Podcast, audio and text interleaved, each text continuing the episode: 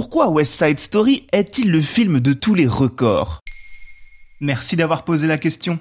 À l'occasion de la sortie en salle le mercredi 8 décembre 2021 du remake de West Side Story par Steven Spielberg, nous nous sommes dit que c'était l'occasion idéale d'évoquer l'une des comédies musicales les plus mythiques de l'histoire. Mais ça raconte quoi West Side Story? Si l'on veut faire simple, on peut dire que l'histoire de West Side Story ressemble peu ou prou à celle de Roméo et Juliette. L'action se situe dans un quartier de Manhattan au milieu des années 50 et met en scène deux bandes rivales, les Jets et les Sharks. Les Jets représentent la classe ouvrière blanche, ceux qui se prétendent être de vrais Américains. Et les Sharks représentent les fils et les filles d'immigrés venus de Porto Rico. Les deux bandes ne s'apprécient pas du tout et luttent pour le monopole du quartier, mais miracle de la vie, dans ce contexte, une histoire d'amour né entre Tony, ami du chef des Jets, et Maria, sœur du chef des Sharks. Et alors, qu'est-ce qu'elle a de si exceptionnel cette histoire? Alors ce qu'il faut savoir déjà, c'est que cette histoire est à la base une comédie musicale et non pas un film C'est en effet Leonard Bernstein, Stephen Sondheim et Jérôme Robbins qui ont voulu proposer une version moderne de Roméo et Juliette en 1957 pour Broadway.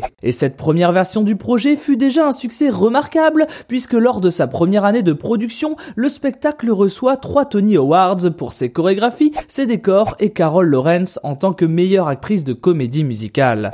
Ah oui, pour info, les Tony Awards, créés en 1947, sont une récompense visant à mettre en avant l'excellence au théâtre, espèce d'équivalent des Oscars pour le cinéma, quoi. Un succès critique accompagné d'un succès populaire, à tel point que très vite, la comédie part en tournée, est adaptée en Europe et se joue encore aujourd'hui dans de nombreux endroits du monde. C'est ainsi qu'en 1961, elle est adaptée pour le cinéma par Jérôme Robbins et Robert Wise. Une adaptation qui achèvera un peu plus le côté exceptionnel de West Side Story. Le film, cette année-là, remporte 10 Oscars, soit un de moins que le record mondial détenu à l'époque par Hur avec 11 statuettes. Il détient notamment le record insolite d'être resté à l'affiche au cinéma Georges V de Paris pendant quasiment 5 années d'affilée. Car ce film fut un tournant dans l'histoire du cinéma. Déjà par son aspect social, totalement novateur pour le genre qu'était la comédie musicale dans les années 50. Par ses musiques également, toutes considérées comme des tubes légendaires au service de l'histoire et de sa mise en scène. Mais aussi par sa technique, notamment grâce à sa scène d'ouverture survolant la ville de New York avec un point de vue aérien de l'ordre du jamais vu pour l'époque.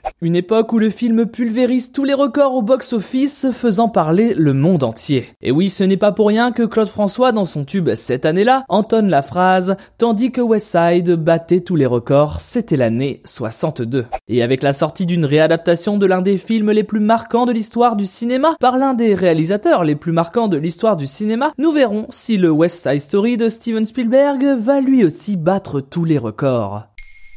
Maintenant, vous savez. Merci d'avoir posé la question. En moins de 3 minutes, nous répondons à votre question. Que voulez-vous savoir? Posez vos questions en commentaire sur les plateformes audio et sur le compte Twitter de Maintenant, vous savez.